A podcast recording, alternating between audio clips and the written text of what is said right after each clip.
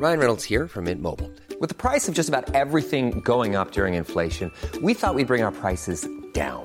So to help us, we brought in a reverse auctioneer, which is apparently a thing. Mint Mobile unlimited premium wireless. Ready to get 30, 30, bit to get 30, bit to get 20, 20, 20, bit to get 20, 20, bit to get 15, 15, 15, 15 just 15 bucks a month. So, Give it a try at mintmobile.com slash switch. $45 upfront for three months plus taxes and fees. Promo for new customers for limited time. Unlimited more than 40 gigabytes per month. Slows. Full terms at mintmobile.com. Heraldo Radio. La HCL se comparte, se ve y ahora también se escucha. Inicia las noticias de la tarde con Jesús Martín Mendoza en Heraldo Radio.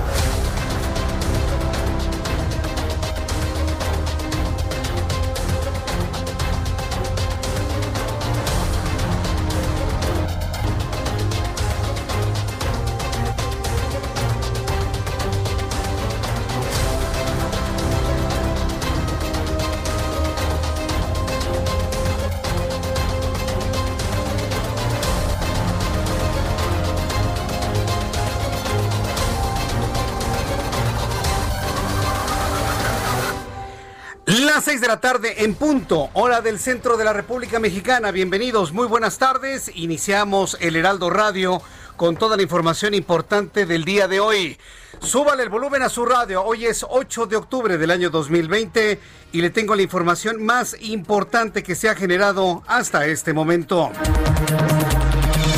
En primer lugar, le informo que tras una discusión de 17 horas ininterrumpidas y a pesar de la resistencia de la oposición, se aprobó el desmantelamiento de todo el esquema de apoyo a la ciencia, a la tecnología, al arte, al deporte, al cine, absolutamente todo. Morena y López Obrador empezaron un desmantelamiento del país. Hoy aprobaron la desaparición de los fondos y de los fideicomisos.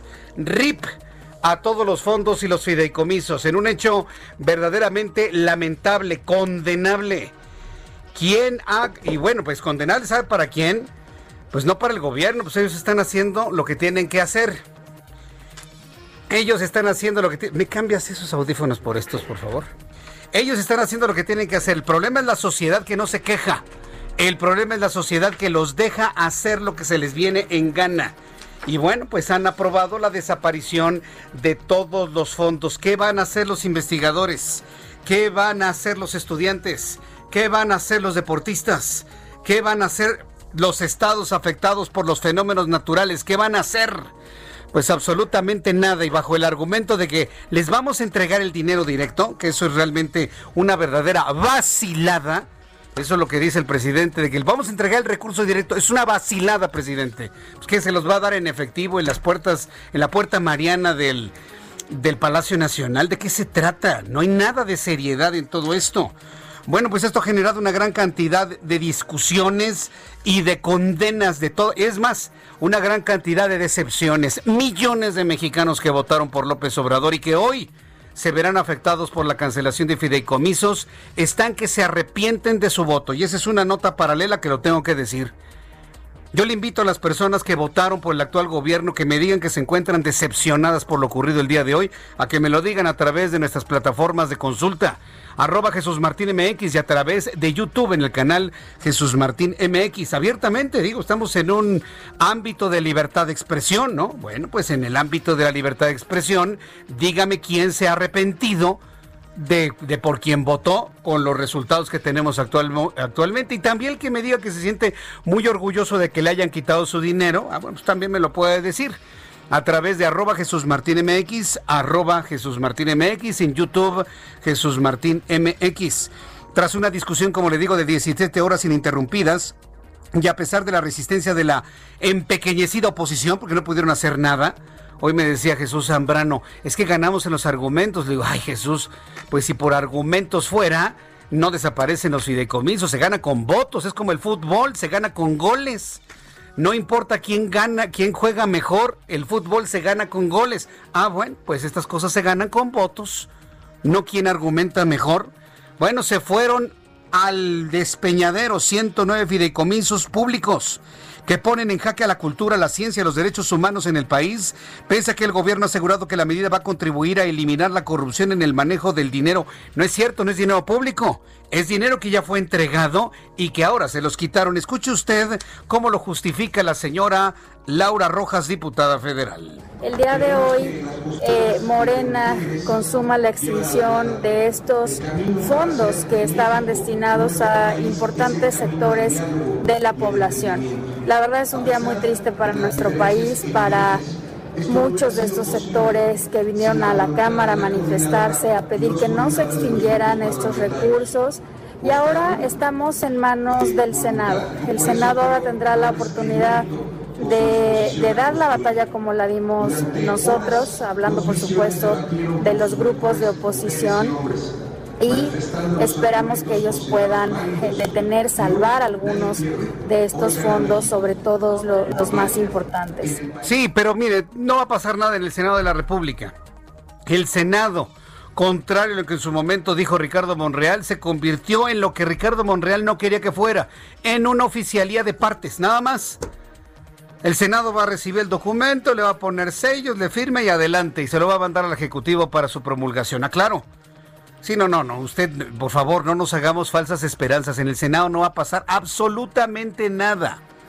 En el Senado de la República no va a pasar absolutamente nada. Pero bueno, pues ahí está lo que ha explicado la propia diputada federal Laura Rojas. También le informo que el secretario de Relaciones Exteriores, Marcelo Ebrard, informó este jueves que México participará en los ensayos clínicos de tratamientos médicos contra el COVID-19 desarrollados en Alemania y en Corea del Sur.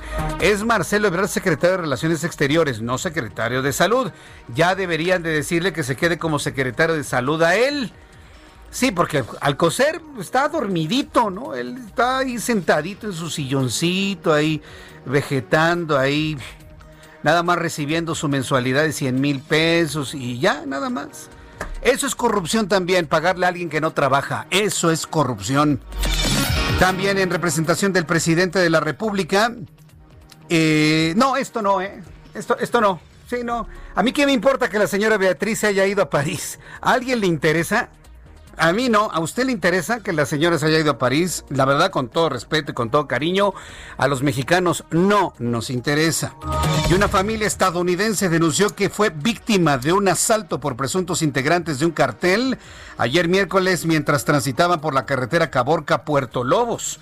Le voy a platicar de este caso también en los próximos minutos aquí en la red, aquí en el aquí en el Heraldo Radio, que está en una red enorme de emisoras en toda la República Mexicana ¿Qué dijiste? ¿Te asustaste, Orlando? Se, asustó Orlando en el momento que le dije que estamos en la red de emisoras de toda la República Mexicana del Heraldo Radio.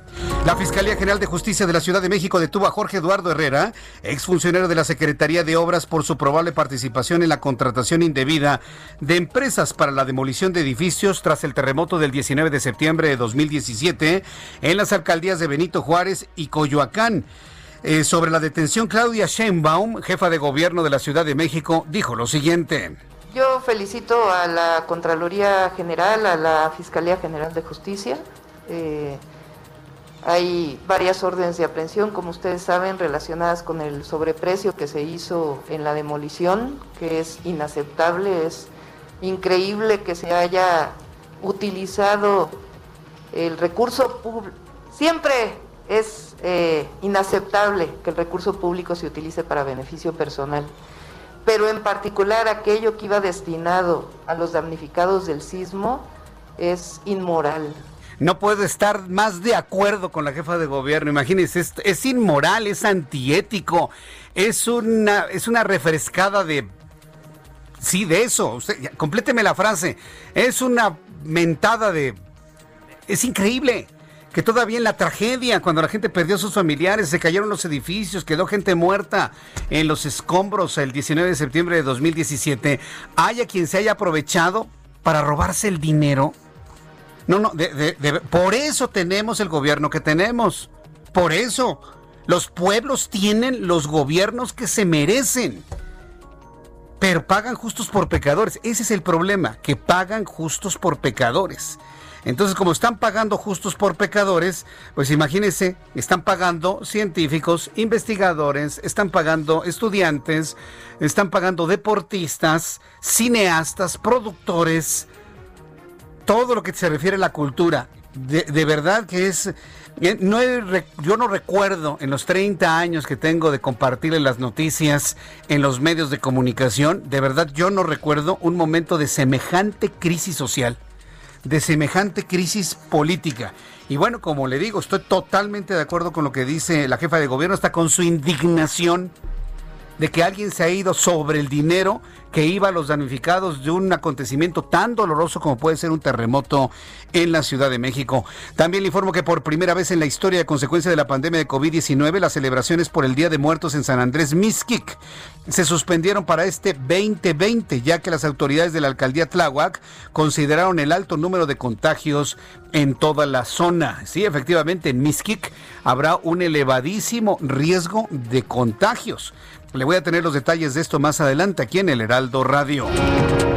El Banco de México estimó que la recuperación económica tras la pandemia de COVID-19 será difícil y prolongada y podría durar hasta 10 años. ¿10 años? ¿Una década? ¿Cuántos años tiene usted en este momento? ¿Tiene 30 años? Se acaba cuando tenga 40. ¿Tiene 60? Se acaba cuando tenga usted 70 años. ¿Tiene usted 80 años? Se va a acabar cuando tenga usted 90. ¿Y tú que me escuchas que tienes 10 años?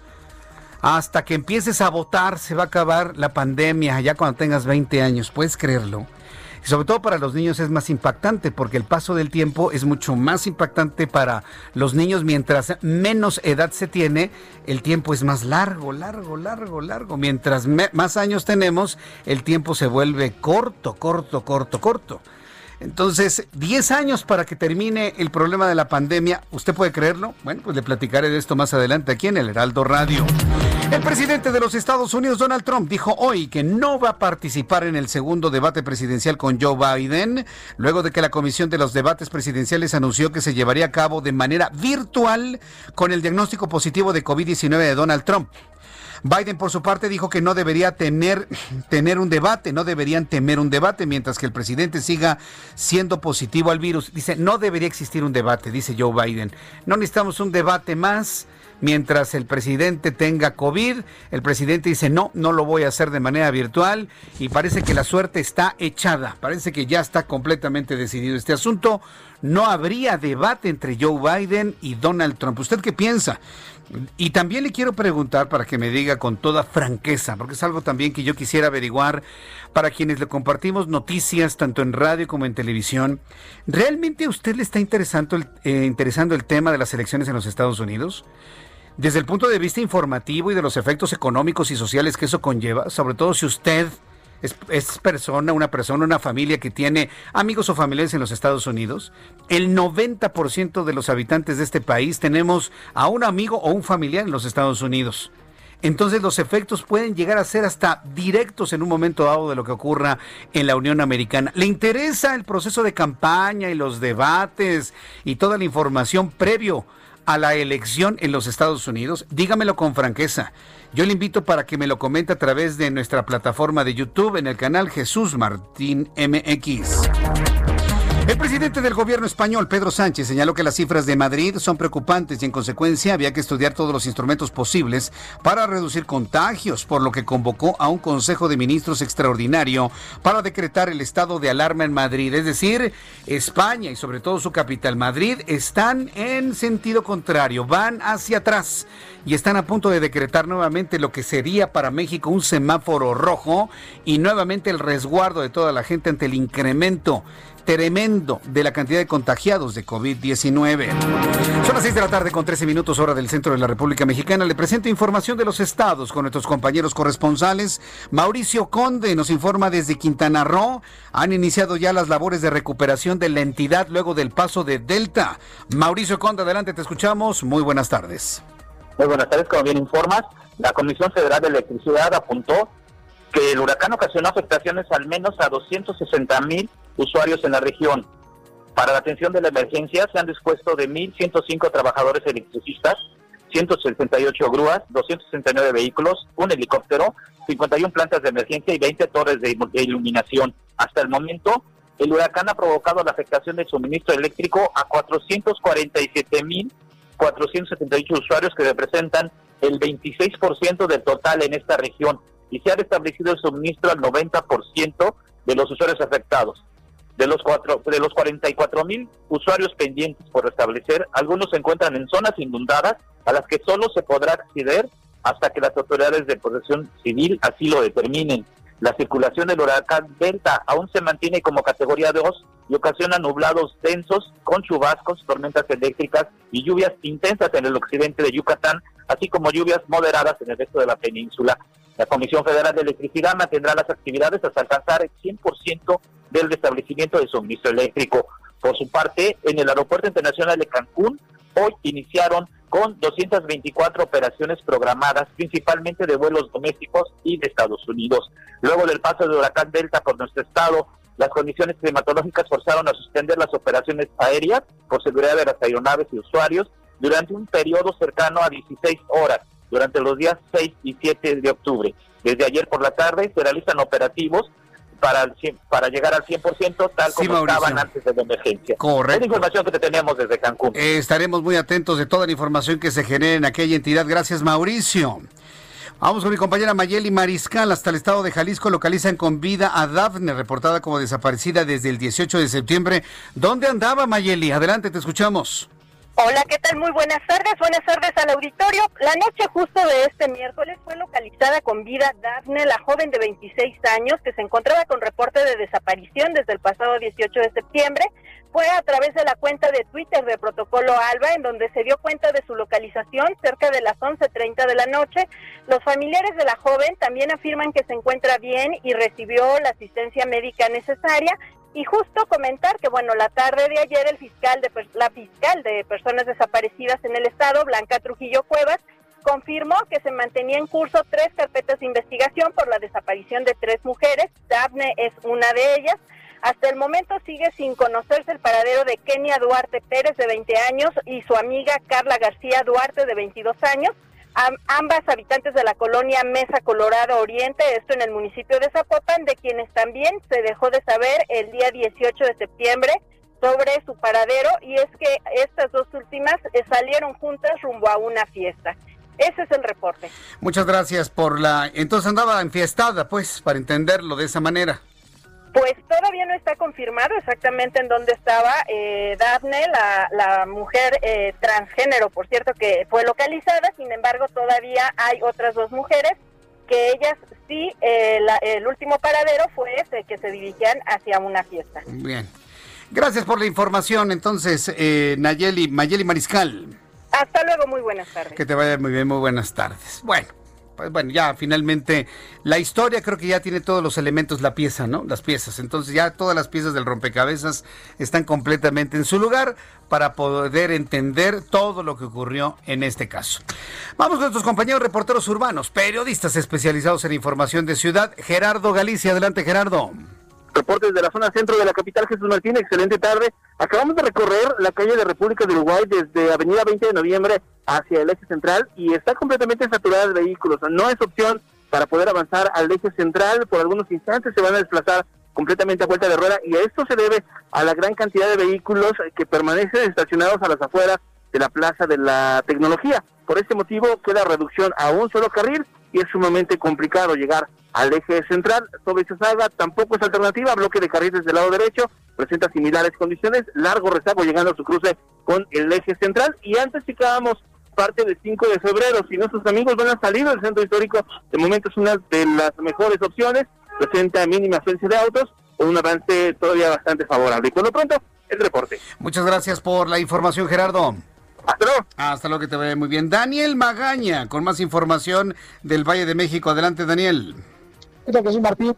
Buenas tardes. En este momento nos ubican aquí en la zona del eje central Lázaro Cárdenas, al cruce del eje 8 Sur, la avenida Popocatépetl. Fíjate que aquí se registró un choque muy fuerte en el cual estuvo involucrada una ambulancia, un auto particular.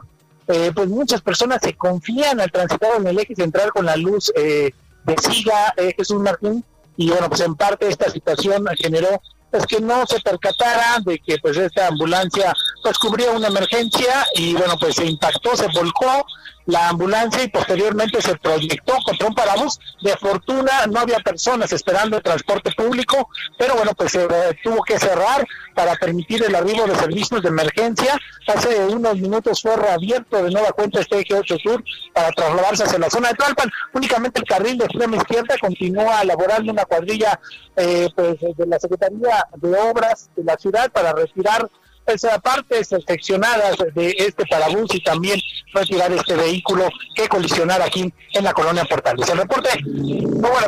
Muchas gracias por la información, Daniel Magaña. Continuamos atentos. Buenas Gracias, que te vaya muy bien. Augusto Atempa, ¿en dónde te ubicas? Adelante, Augusto. Jesús Martín, excelente tarde. Yo me encuentro en el Ángel de la Independencia y es que esta tarde decenas de repartidores de aplicación salieron a las calles para manifestarse y pedir que se integre una ley que otorgue el reconocimiento entre las empresas de aplicación y los trabajadores. En el denominado cuarto paro internacional de repartidores se, se congregaron cuatro caravanas que salieron desde distintos puntos de la ciudad. Una salió de Lindavista, otra de Santa Fe, otra de Acoxpa y de la Plaza Central. Todos ellos llegaron hasta aquí, hasta el Ángel de la Independencia, son 150 personas en bicicleta o motocicleta, y aquí exigieron a las autoridades mayor seguridad durante sus jornadas laborales, y es que muchos de ellos se quejan de que al estar trabajando los automovilistas les avientan el coche con la intención de tirarlos de la motocicleta o bicicleta, lo que ha derivado en accidentes y en muchos de esos accidentes han sido mortales. Estas personas permanecen aquí a las faldas del Ángel de la Independencia y ya hay un dispositivo de elementos de la Secretaría de Seguridad Ciudadana para poder desviar a los automovilistas. Jesús Martín, el reporte. Muchas gracias por la información, Augusto. Muy buenas tardes. Hasta luego, muy buenas tardes.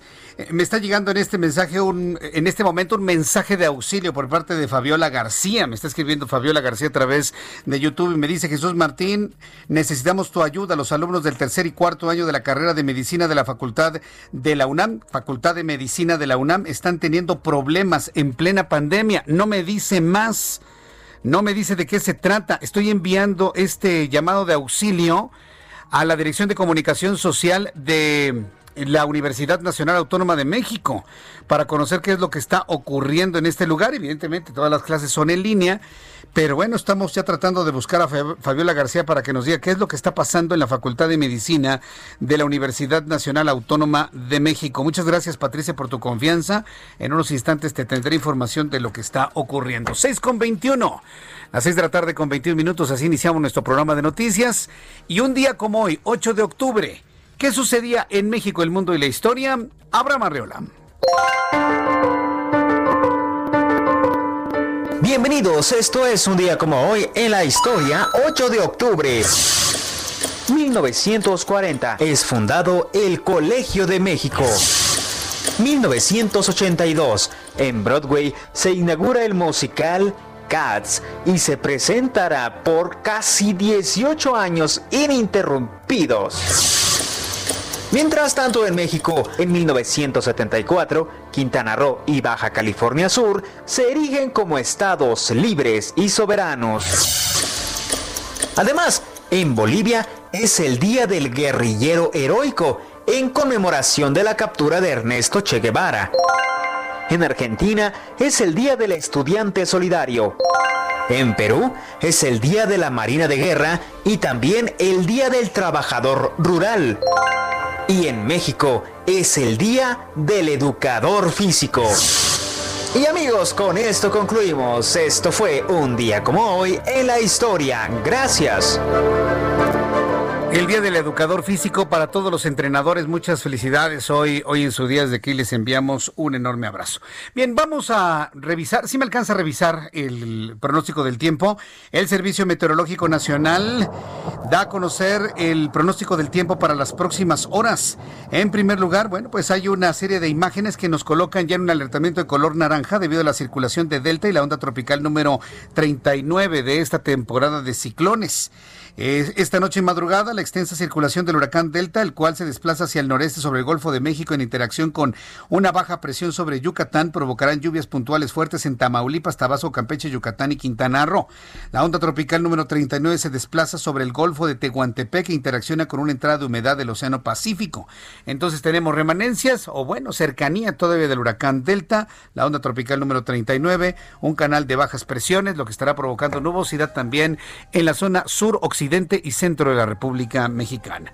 Con estos elementos le doy a conocer el pronóstico del tiempo para el centro del país. En este momento la temperatura es de 22 grados, una temperatura bastante agradable a esta hora de la tarde, casi noche. La temperatura mínima estará oscilando entre los 7 y 8 grados Celsius y la máxima para el Valle de México el día de mañana 22 grados Celsius.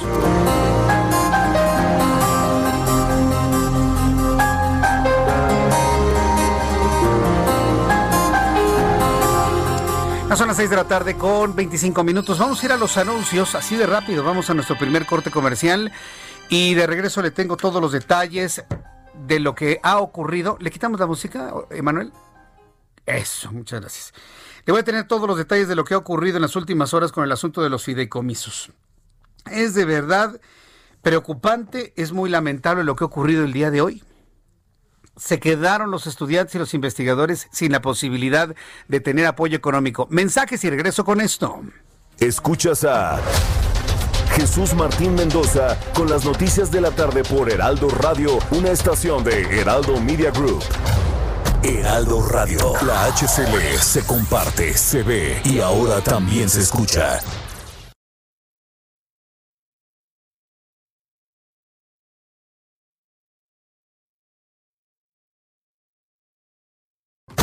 Radio. La HCL se comparte, se ve y ahora también se escucha. Escucha las noticias de la tarde con Jesús Martín Mendoza. Regresamos. Qué gusto saludarlos amigos. Aquí estamos en las noticias con Jesús Martín Mendoza y vamos a platicar en este justo momento, en este espacio, en estos minutos del factor de transferencia. ¿Cuántas personas no estamos viendo a nuestro alrededor que de repente tienen bajas las defensas, que se enferman de esto, de otro, de aquello? Bueno, pues ya podemos nosotros blindarnos, como dice Aris, que yo generalmente estoy hablando, y lo podemos hacer con el factor de transferencia, ya lo saben, original, original del Instituto Politécnico Nacional y para eso ya está lista Aris Chávez. ¿Cómo te va? Qué bonita tarde, Aris. Muchas gracias por esta invitación. Hay que poner mucha atención. Estamos en una época complicada de salud en donde los virus y bacterias, los contagios están a la orden del día. Por eso necesitamos reforzar nuestras defensas. Mira, ahora viene la época de frío y se van a incrementar los contagios. ¿Qué estamos haciendo para tomar medidas para elevar nuestras defensas? Yo les voy a decir que en el Instituto Politécnico Nacional nos damos cuenta que los mexicanos nos portamos mal. Muy mal, comemos mal, pensamos mal, estamos estresados. Sí, además no consumimos eh, los requerimientos de vitaminas, ni nos alimentamos bien y eso deprime nuestro sistema inmune. Si le sumamos que fumamos, que bebemos, bueno, se vuelve un cóctel de malas noticias para nuestro organismo. Pero afortunadamente existe un tratamiento que nos puede ayudar con todo eso. El factor de transferencia que ha elaborado el Instituto Politécnico Nacional logra reforzar nuestra defensas hasta en un 470%. Esto nos permite, como tú comentas, blindarnos, crear una barrera protectora que vuelve mucho más difícil un contagio. Actualmente tenemos pacientes eh, sanos, pero también pacientes que tienen alguna enfermedad, por lo regular autoinmune o crónico degenerativa, que es muy difícil de combatir y hemos visto resultados muy favorables tomando el factor de transferencia. Tenemos pacientes que tienen, por ejemplo, cáncer, artritis, diabetes, VIH, lupus, herpes zóster, artritis reumatoide, asma, eh, alergias, también funciona muy bien en pacientes con alergias, enfermedades respiratorias que ahora están a la vuelta de la esquina influenza, bronquitis y pulmonía, y todas nos ayudan eh, tomando el factor de transferencia que es del Instituto Politécnico Nacional. Desde la primera semana hemos visto mejoría de hasta un 90%. Nos vamos a sentir muy bien, sobre todo con mucho mejor ánimo, porque cuando tenemos una enfermedad, ahí andamos hasta de malas. Sí, de malas, deprimido y contagias a la familia y lo que queremos es ayudar a la familia, a los seres queridos, a nosotros mismos antes que a nadie. Y si a esto le agregamos que tomamos el factor de transferencia del Instituto Politécnico Nacional y con una muy buena promoción para los amigos que nos están sintonizando en este momento aquí en el Heraldo Radio Aris, pues marcamos. ¿A qué número? Ay, pues te tengo una muy buena noticia porque hoy tenemos un descuento muy especial para este programa. Tiene que comunicarse en este momento porque solo las primeras personas van a tener este descuento. El 55 17 13 76 35 el 55 17 13 7635. Es un paquete de seis dosis de factor de transferencia que además vienen con un descuento porque únicamente van a pagar 1,800 pesos. Y si usted llama en este momento, se lo vamos a triplicar. Es decir, usted va a recibir 18 pagando únicamente 6 y además de regalo para consentir al auditorio, Mm, ¿qué para que estén protegidos todos, vamos a regalarles una careta de máxima protección que es transparente, un cubrebocas N95 y además un gel antibacterial con 80% de alcohol aprobado por la FDA. Todos estos artículos son artículos de grado hospitalario para que usted verdaderamente esté protegido, pero tiene que llamar ahorita para Claro. que se lo regalemos. Todo está padrísimo. A ver. 55 17 13 76 35. El 55 17 13 76 35. A marcar en este momento, amigos, y digan que lo escucharon en el Heraldo Radio. Gracias, Aris. Gracias a ti. Continuamos.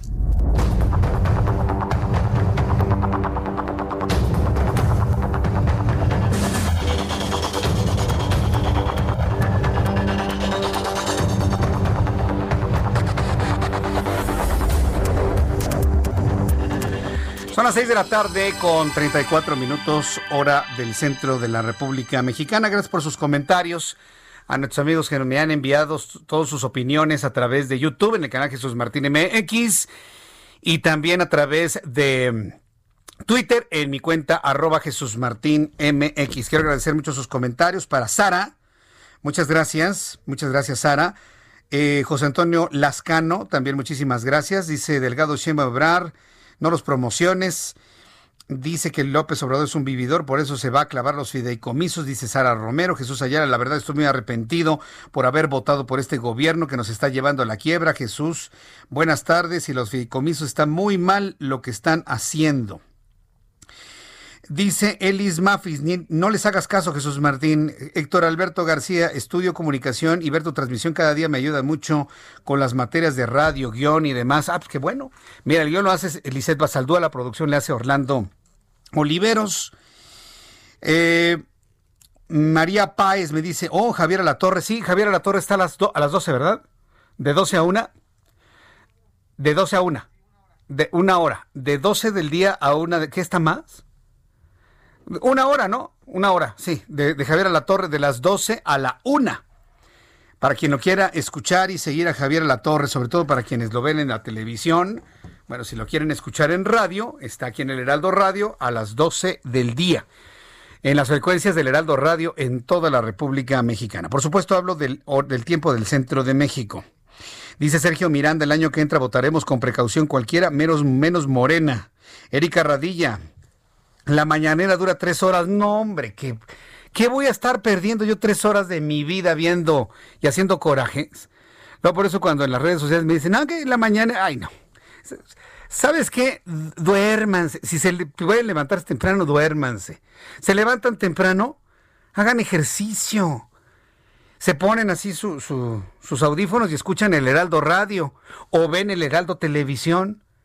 Pero no pierdan el tiempo viendo la mañanera. Nosotros le hacemos la chamba. Nosotros hacemos un resumencito de lo importante. Y así derrama menos bilis. ¿Cómo ve? Sí, para que se siga refiriendo el presidente a los locutores del Heraldo, ¿no? Qué bueno que nos escucha. Digo, pues es, ese es un saludito, ¿no? Pues acá también la porra te saluda, ¿no? sí, por supuesto. Ah, si, me, si, me, si me consiguen el, minuto en el que lo digo, yo les digo, de verdad, de verdad se los prometo, yo no veo la mañanera, yo no me amargo mis mañanas, en lo más mínimo. Se lo dedico a mis hijos, se lo dedico a mi familia, me lo dedico a mí. Pero dedicar mi mañana a estar haciendo corajes con el señor que está en el Palacio Nacional, hombre. Ya luego leemos el resumen ejecutivo, hay quien hace los resúmenes, nos los envían, revisamos lo importante, lo destacado, lo coyuntural y listo. Le doy una información del resumen más importante. Pero estar escuchando sus pullas, sus divisiones, sus insultos, sus confrontaciones, no, ¿para qué? No, no, no.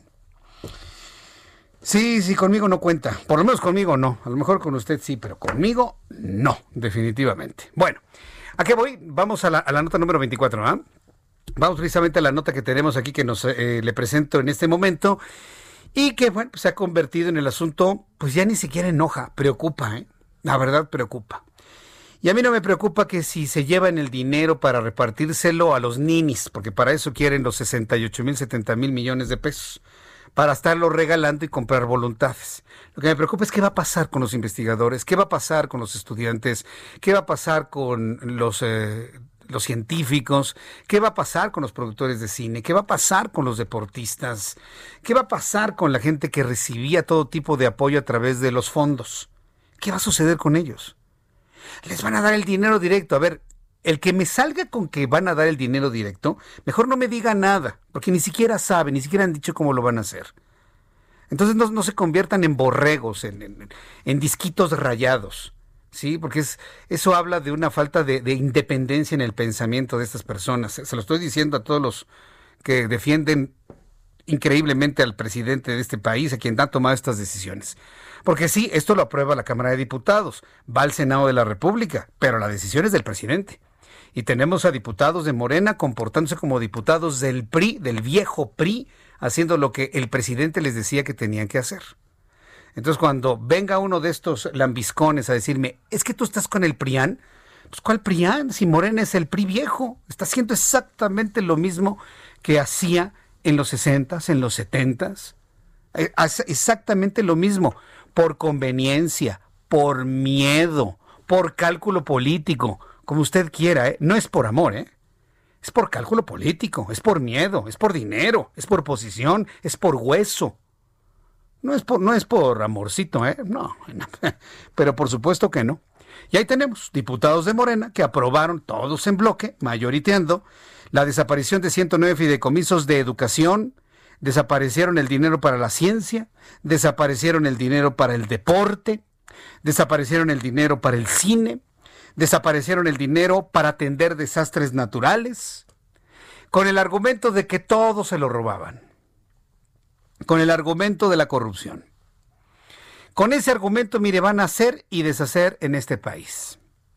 Con 242 votos a favor y 178 en contra, se extinguió el Fonden, ya no va a haber dinero para los desastres naturales. A ver, quienes votaron por la cuarta transformación, se vale arrepentirse, ¿eh? se vale sentir feo, se vale sentirse avergonzado, pero ninguno de nosotros le vamos a decir nada. ¿eh? Si me quiere usted expresar su sentir, escríbamelo a través de mi cuenta de Twitter, arroba Jesús Martín MX, a través de nuestra plataforma de YouTube, y yo lo voy a leer y créame que lo voy a entender. No le vamos a recriminar nada. Es más, considere estas plataformas y este espacio como un lugar de catarsis. Exprésese, háblelo, suéltelo, suéltelo.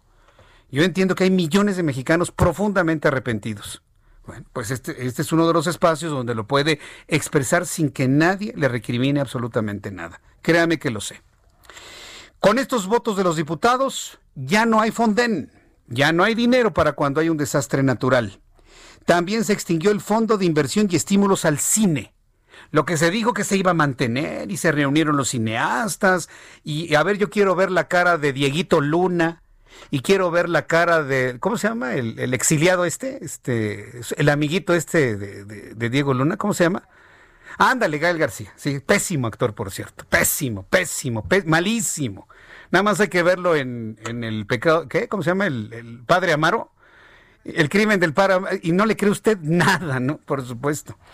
A ver, quiero ver la carita de, de, Gaelito y quiero ver la carita de Dieguito. Quiero ver sus caritas. Que andaban ahí defendiendo lo nuevo. Ah, pues les quitó el Fidecine, se acabó. Pues. Quiero ver la carita de Cuarón, quiero ver la cara de todos estos señores que decían, no, no, no, hay que cambiar al país. Quiero ver la cara de todos esos productores de cine. Claro, los que viven en Los Ángeles pues tienen dinero de Estados Unidos y dólares.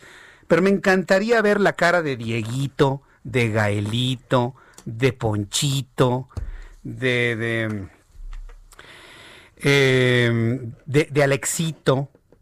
Me encantaría ver su cara. Estuvieron ahí empujando algo que era desde que se los dije. Algo impresentable, ¿no?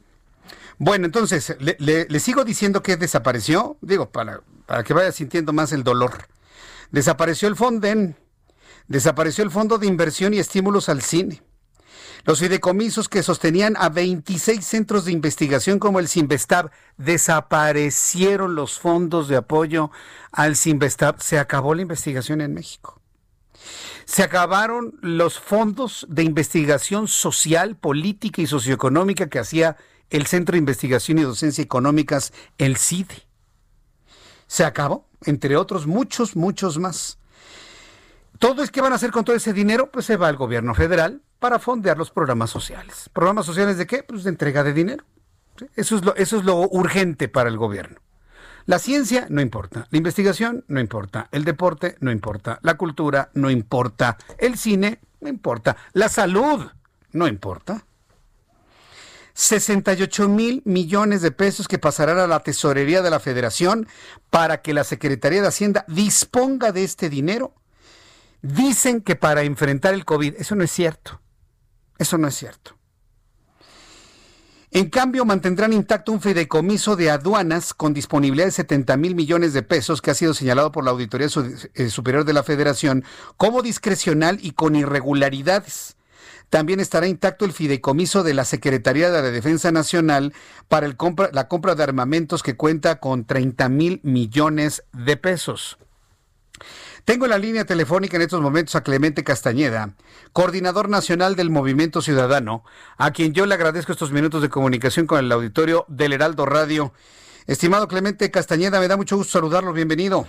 Estimado Jesús Martín, qué gusto escucharte, muchos saludos al auditorio. ¿Qué hacemos con este desmantelamiento de país que tenemos? Pues una gran irresponsabilidad del gobierno federal y de la mayoría de Morena, no tiene otro nombre, es a todas luces un atraco a la nación, porque simple y sencillamente están terminando con una serie de actividades que son fundamentales para el desarrollo del país. Tú las recapitulabas ahorita muy bien. Es inconcebible que en un momento como en el que vivimos le, le cortemos los fondos y el financiamiento a la ciencia y a la tecnología. Pues simplemente bastaría con recordar cuáles son los aportes de todos estos centros de investigación justamente enfrentar el problema del COVID. Si no hubieran existido estos fideicomisos, estos centros públicos de investigación pues no hubieran desarrollado los ventiladores para pacientes graves de COVID.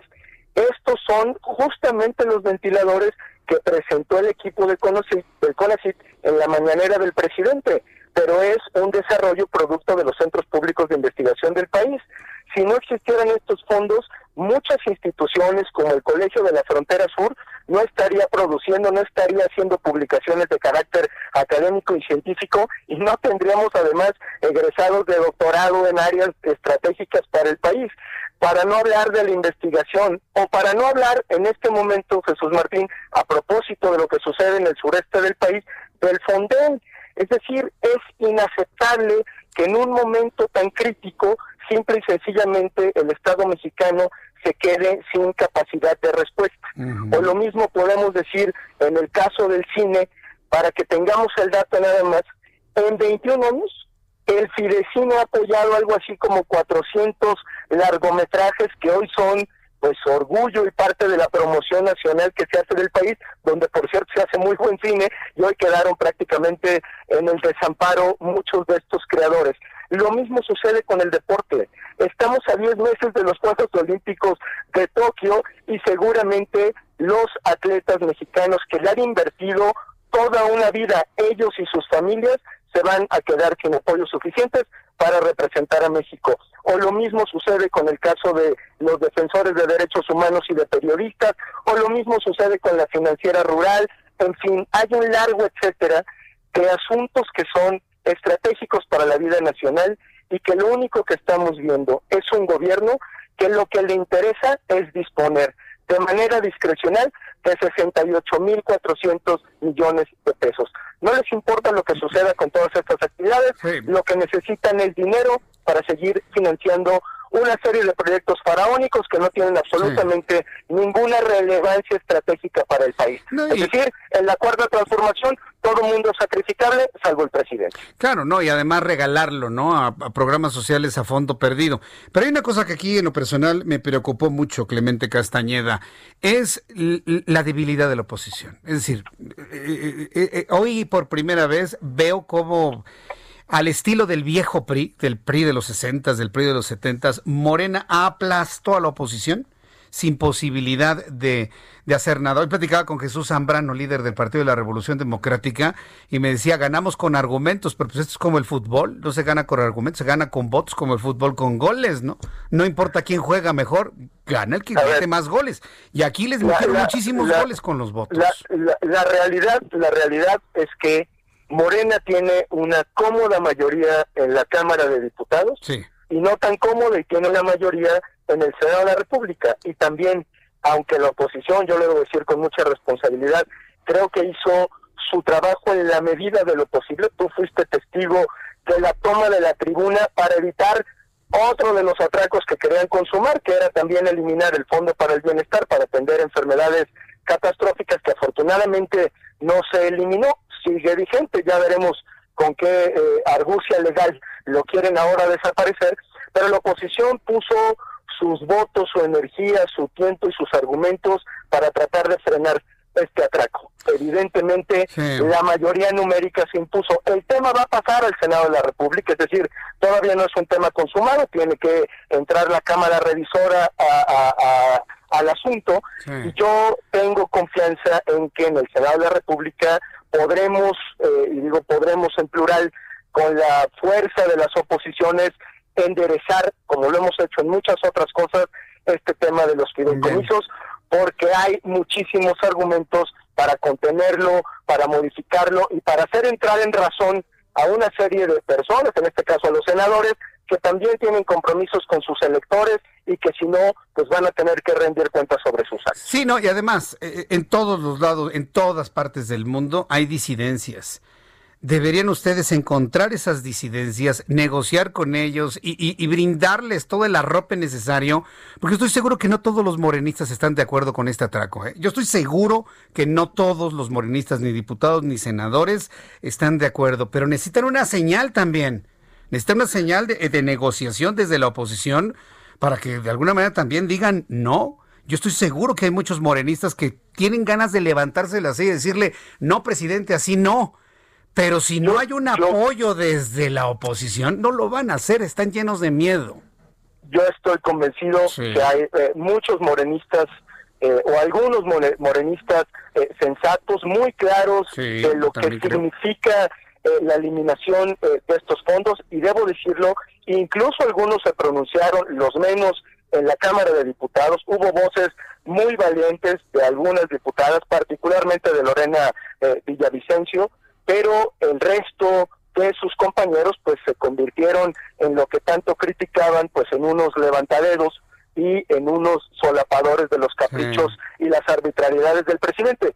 Yo espero que en el Senado de la República impere la razón, se impongan los argumentos y logremos corregir este este eh, dictamen que la verdad, como lo hemos estado comentando, pues tiene efectos sumamente negativos para áreas tan importantes del país. Yo, yo la única forma que veo es que si en el Senado de la República logren ustedes convencer a senadores de Morena que voten en contra. ¿eh? Es la única forma para poder parar esto que se ha calificado claramente como, como un verdadero atraco pues a, la, inteligencia del país científicos, investigadores, tecnólogos, deportistas, eh, productores cinematográficos. Bueno, ¿en qué cabeza cabe dejarlos en el desamparo?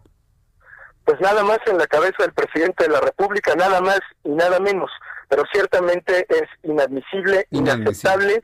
Nosotros lo que hemos estado revisando ya son, y con independencia de lo que pueda suceder en la Cámara de Senadores, los recursos legales que tenemos para parar este atropello y tratar eh, pues de recurrir a todas las vías eh, legales y políticas que tenemos a nuestro alcance. Afortunadamente hay entre las oposiciones, como lo manifestamos incluso en una rueda de prensa y un encuentro que tuvimos el día de ayer con la comunidad científica eh, de México, condiciones para seguir actuando en conjunto y para tratar pues de frenar este atropello a, muchas comunidades y a muchas actividades estratégicas en el país. Bueno, pues eh, yo le agradezco mucho Clemente Castañeda, muy atentos de la negociación dentro del Senado de la República y hacemos votos porque ahí pare el asunto de una vez por todas. Muchas gracias por este tiempo, Clemente Castañeda, coordinador nacional de Movimiento Ciudadano. Saludos. Un abrazo, saludos. Hasta luego, ese Clemente Castañeda. Qué indignación, ¿eh? De verdad. Bueno, queda el Senado de la República, pero le digo con toda franqueza, yo, yo veo sinceramente que el, Senado en algunas ocasiones como en esta, pues es, es una oficialidad de partes. Yo espero que no, yo espero que fructifique esto que le acabo de decir a Clemente Castañeda. ¿Qué fue lo que le dije? Ubiquen a la disidencia.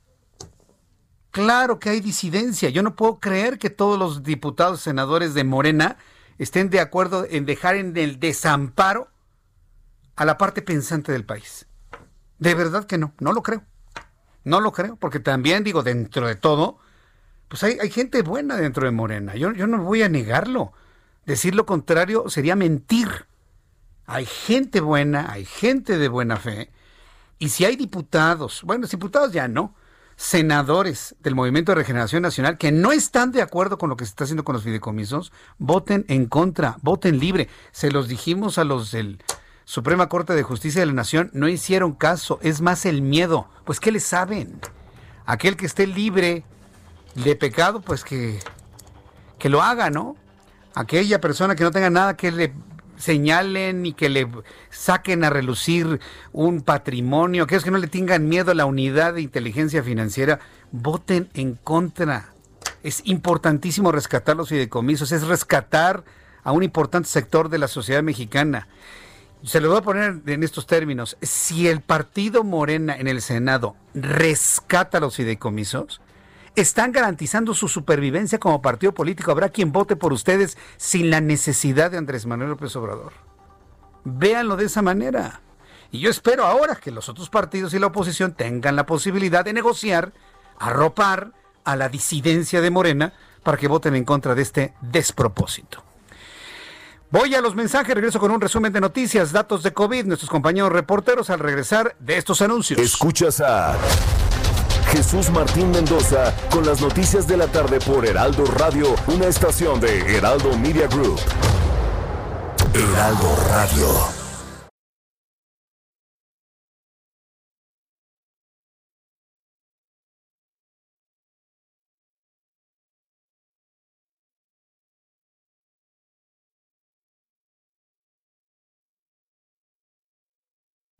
Radio.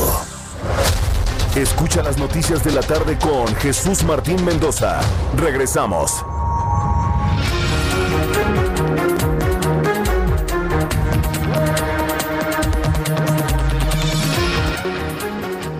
Cuando son las 7 de la noche en punto, hora del centro de la República Mexicana, le presento un resumen con las noticias más importantes. La Policía de Investigación de la Ciudad de México a cargo de Francisco Almazán Barocio detuvo a Jorge Eduardo N., director general de Obras de la Administración de Miguel Ángel Mancera. La Fiscalía General Capitalina giró una orden de aprehensión en su contra, luego de que se le señalara por haber contratado a sobreprecio la demolición de viviendas afectadas por el terremoto del 19 de septiembre del año 2017. En este resumen le informo que también el gobierno federal adelantará la mitad del aguinaldo a los servidores públicos de cara al Buen Fin 2020 que durará casi dos semanas del 9 al 20 de noviembre. Jorge Eduardo Arreola, jefe de la Unidad de Competitividad y Competencia de la Secretaría de Economía, señaló que se trata de un compromiso de buena fe por parte del Gobierno de México al ser el buen fin un esfuerzo de asociación público-privada. Los laboratorios Roche México presentaron el antiviral Valoxavir Marboxil un medicamento desarrollado luego de 20 años de investigación que con una sola toma permite a los enfermos de influenza estacional recuperarse en hasta tres días al reducir las partículas virales en 24 horas. El antiviral se encuentra a la venta desde abril pasado y tiene un costo que ronda entre los 800 pesos hasta los 1100 pesos. Debe ser prescrito por el médico, requiere receta médica contra entrega del producto. Aún no está disponible en el sector salud, por lo que Roche se encuentra en pláticas con las autoridades de salud federal. Ramón Flores, dirigente estatal del Partido del Trabajo en Sonora, informó que Ana Gabriela Guevara, exmedallista olímpica y titular de la Comisión Nacional de Cultura Física y Deporte, dejará su cargo para buscar la gubernatura de Sonora como abanderada del Partido del Trabajo. El líder estatal explicó que la ex velocista participará en el proceso de elección interna para ser la abanderada del partido que irá en coalición en la entidad. Amnistía Internacional advirtió la falta de avance sustantivo del gobierno de México en el cumplimiento de sus recomendaciones en materia de feminicidio, desaparición de mujeres y niñas y alerta de violencia de género. En un comunicado, la organización recordó que este señalamiento está contenido en el informe del Comité para la Eliminación de la Discriminación contra la Mujer, elaborado por su oficina en México. Agregó que el Estado mexicano envió su informe en 2018 y en respuesta, el Comité de Expertas emitió una serie de recomendaciones y ahora el gobierno gobierno debe emitir un informe completo hasta 2022. El gobierno de los Estados Unidos dará a conocer hasta diciembre si procede o no la extradición del ex gobernador de Chihuahua, César Duarte, para ser juzgado en México por diversos delitos. La Policía de Investigación de la Ciudad de México, a cargo de Francisco Almazán, ya le adelantaba, le repito, detuvo a Jorge Eduardo, director general de obras de la Administración de Miguel Ángel Mancera, porque se fue con sobreprecios en las demoliciones de los edificios dañados por el terremoto de hace tres años. La secretaria de Energía, Rocío Nale, aseguró que el actual gobierno no tiene la verdad absoluta en materia de energética y requiere de la participación y propuesta de los empresarios para resolver problemas como falta de gas natural y otros derivados del petróleo. Ay, señora Nale, usted baila al son que le toquen. Si mañana dice el presidente, vamos solo con el gobierno, ah, solo con el gobierno, vamos con los empresarios, vamos con los empresarios. ¿Qué sentido tiene lo que nos dice entonces? Los casos globales de COVID-19 llegaron a 35.9 millones después de que se reportaron 270 mil contagios nuevos en las últimas 24 horas, de acuerdo con las estadísticas de la Organización Mundial de la Salud. Los decesos se mantienen en 1.04 millones, 4.400 más que en el día anterior. América continúa siendo la región más afectada con 17.3 millones de casos y 576 mil muertes. Estas son las noticias en resumen. Le invito para que siga con nosotros. Le saluda Jesús Martín Mendoza.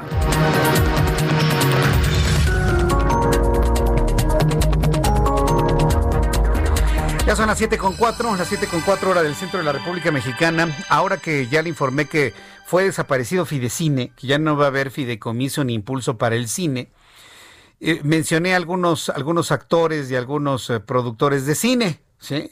Pero me está diciendo el público, oye, no se, no se te olvide ¿eh? hacerle un llamado a Damián Alcázar. Ay, pobrecito. Varguitas. Damián Alcázar, ¿no? Varguitas. O sea, cuando hace sus videos el, pobre señor de David, ¿qué? ¿cómo se llama? Damián Alcázar, me recuerda a Varguitas en La Ley de Herodes. Sí, igualito, igualito. Hay de estos actores que luego no se despojan de sus personajes. Y al señor Alcázar se le quedó Varguitas. Sí. Ay, Varguitas, Varguitas. ¿No va a sacar algún video, Varguitas, Damián Alcázar, diciendo, porque apoyamos a la cuarta transformación, porque apoyamos al camarada López Obrador, apoyamos la desaparición del impulso al cine? ¿Cómo me gustaría ver un video de Damián Alcázar en su papel de Varguitas, aplaudiendo la desaparición de Fidecine? Bueno, es de risa loca, señores. De verdad se los digo, de risa loca. Héctor Bonilla, a ver. Don Héctor, yo sé que usted ya está mayor. Mucha gente lo quiere. Yo lo admiro como actor. Pero en su posición política, a ver, defiéndame la desaparición de Fidecine. Nos van a dar el dinero directamente. ¿Qué se va a ir a las mañaneras a hacer filita para cobrar en una, en una cajita en efectivo, en un sobrecito? ¿O qué? ¿Cómo le van a hacer? Ni han dicho. Susana Zabaleta gran amiga de nuestro programa de noticias. ¿Se acuerda cuando iba a cada rato allá a la otra estación de radio? También gritándole a la gaviota, ¿no? Que ya se iba, que no sé qué. Y ahorita, ¿a poco va a defender la falta de impulsos al teatro, a la cultura y demás?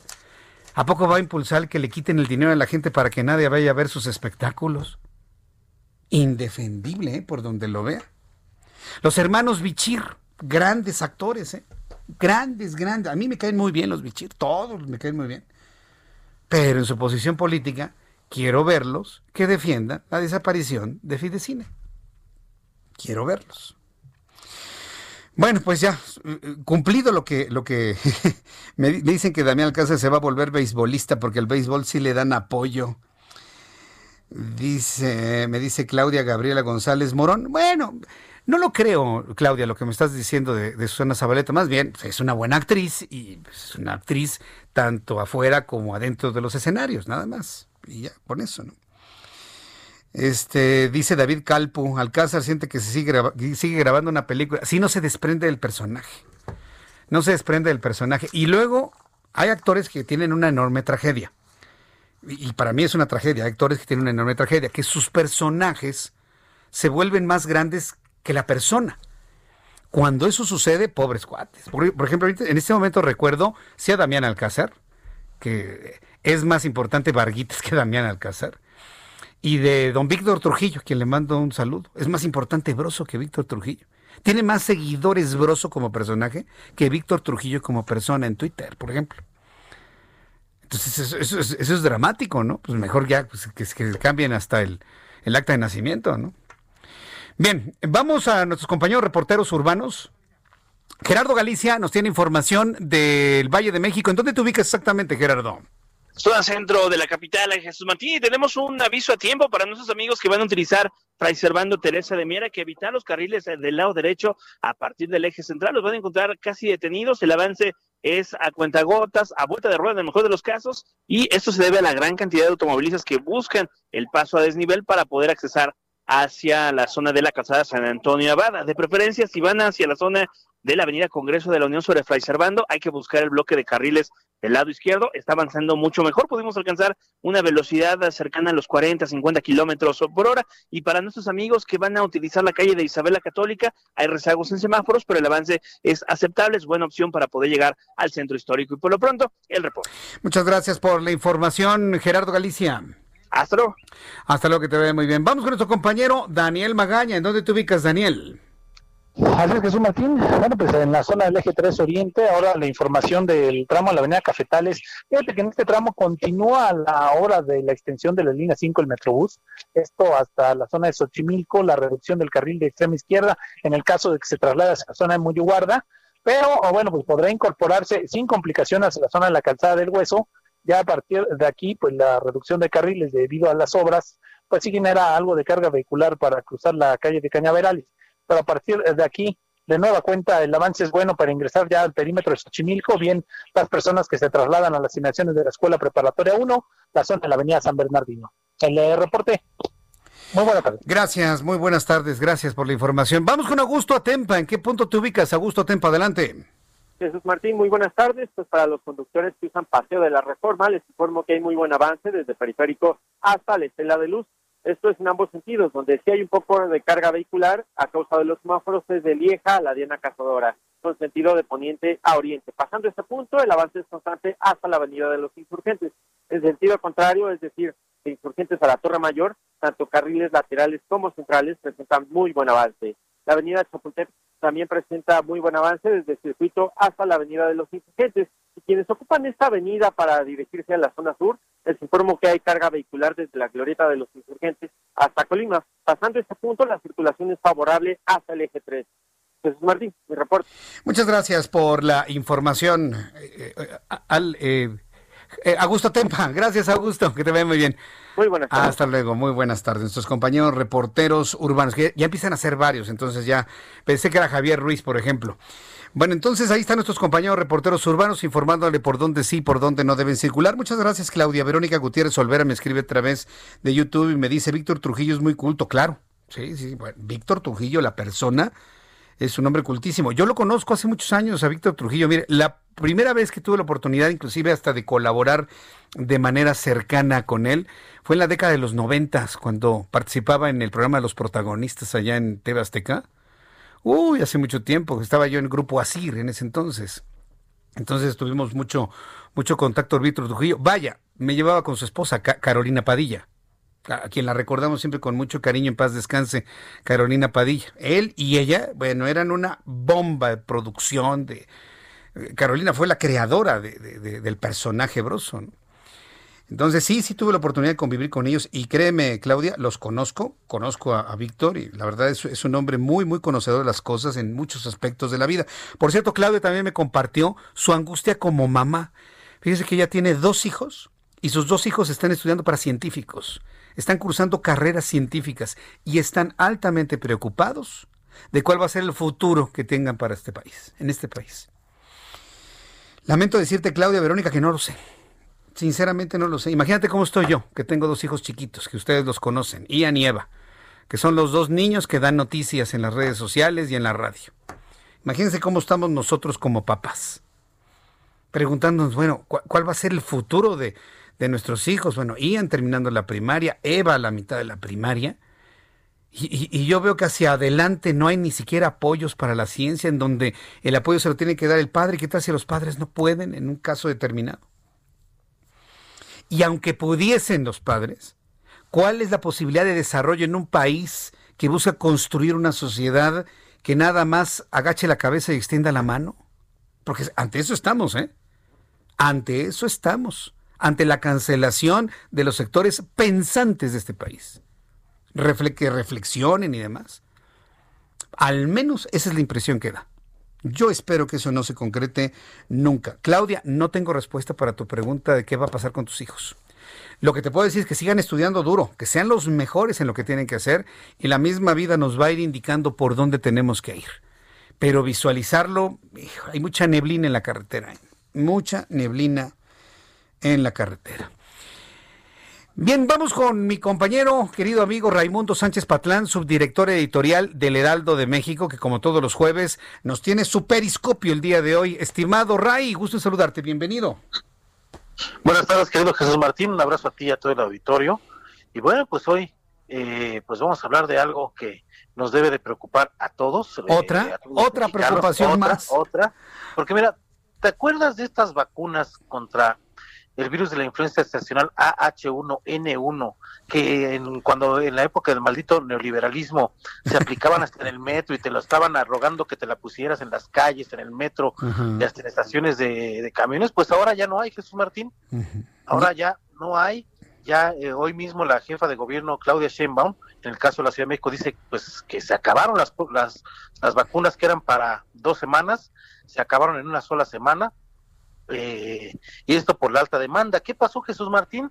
Pues bueno, que el gobierno federal, que es el que controla todo este tipo de, campañas eh, a través de la Secretaría de Salud, eh, pues puso a disposición 36 millones de vacunas del, para combatir la influencia estacional. Y bueno, esto en la época de la pandemia del COVID, en donde el propio Hugo López Gatel, subsecretario de Salud, estuvo anunciando con meses de anticipación, pues que se iba a juntar el COVID con esta H1N1 y bueno, lo dijeron, pero no tomaron precauciones para las dosis. Eh, se, van a repartir 36 millones de dosis, pero la gente está pues llenando eh, los centros de salud, las clínicas para poder obtener una vacuna y así protegerse pues aún más contra alguna eventualidad eh, pues respiratoria.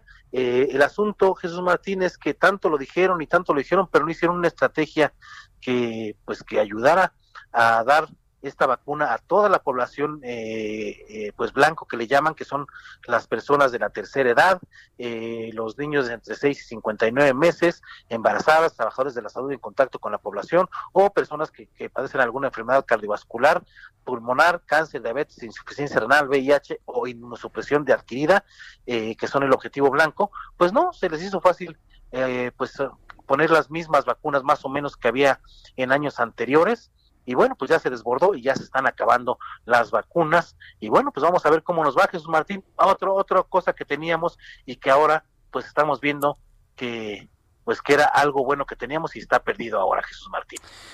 Vaya, sí, no, no, precisamente hoy en el Heraldo Televisión comentaba que en los 30 años que tengo de compartir información en diversas eh, plataformas, pues yo, yo no recuerdo un tiempo de escasez de vacunas, digo, había falta de demanda, ¿no? Porque a lo mejor no había permeado mucho la necesidad de las vacunas en algunas familias, pero escasez de vacuna como tal era rarísimo, Raimundo, rarísimo, extrañísimo. Así es, Jesús, y se junta con que no hubo pruebas masivas para detectar el COVID, no hubo campaña para el uso obligatorio del cubrebocas, incluso el propio vocero para el tema de la pandemia, Hugo López Gatel puso siempre en duda su efectividad. Tampoco se ha resuelto el tema del abasto de medicamentos para niñas y niños con cáncer. Y ahora, pues, este asunto de la vacuna contra la influencia estacional.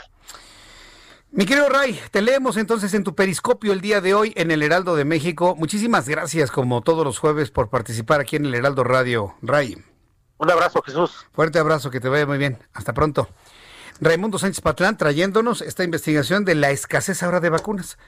La escasez de vacunas de influenza. Reflexionábamos a las 2 de la tarde, a las 2 por el 10, en televisión a las 2 por el 10, recuerde, todos los días, de lunes a viernes a las 2 de la tarde, lo espero, ¿eh? Jesús Martín Mendoza lo espera en la televisión, en el canal 10 a las 2 de la tarde, a las 2 por el 10. Hoy lo reflexionábamos. ¿Esta falta de vacuna qué es? ¿Una alta demanda? o, un, o una escasez del mismo producto. Yo me voy por la segunda, ¿eh? es una, una escasez.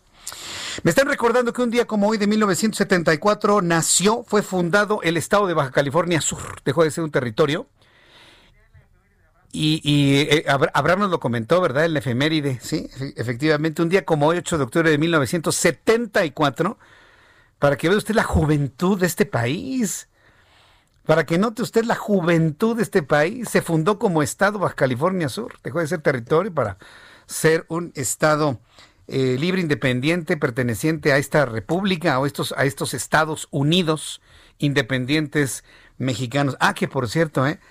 hay, una, hay una propuesta de Morena también por ahí. ¿Quiere que la amargue más la tarde o no? Bueno, hay una propuesta por ahí de Morena que, bueno, no ha visto la luz, pero ahí está en la mesa, ahí está en la mesa, en donde quieren abolir el nombre de nuestro país. Abolir el nombre de Estados Unidos mexicanos, porque se parece al nombre de Estados Unidos de Norteamérica. esa, es una de las razones. Bueno, es que es de risa loca también.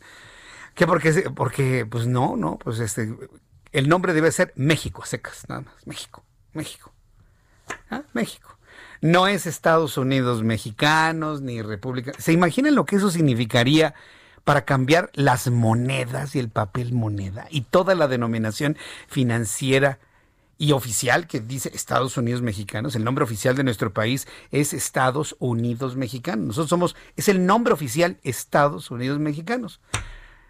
Nuestro diminutivo, nos, nos decimos de cariño México. Y de manera coloquial, República Mexicana. Pero le quieren cambiar el nombre a nuestro país, le quieren quitar Estados Unidos porque se parece al primo del norte. Fíjese, nada más vea usted la ignorancia supina de algunos por los que usted votó. Yo no voté por nadie de Morena, yo no, yo no.